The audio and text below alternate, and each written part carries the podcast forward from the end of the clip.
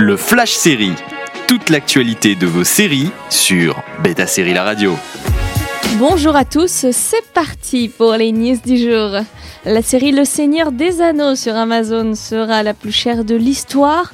La plateforme va en effet dépenser pas moins de 465 millions de dollars pour la première saison de la série, soit près de 390 millions d'euros. Le chiffre dépasse toutes les premières estimations qui évoquaient un budget de 500 millions pour de multiples saisons. Pour comparaison, Game of Thrones a coûté près de 100 millions de dollars par saison. Comme le rappelle le Hollywood Reporter, les droits d'adaptation auprès des ayants droit du défunt J.R.R. Tolkien auraient coûté à eux seuls près de 250 millions de dollars. La série est toujours prévue pour cette année, mais pourrait être décalée à 2022 à cause de la crise sanitaire. On croise les doigts pour 2021.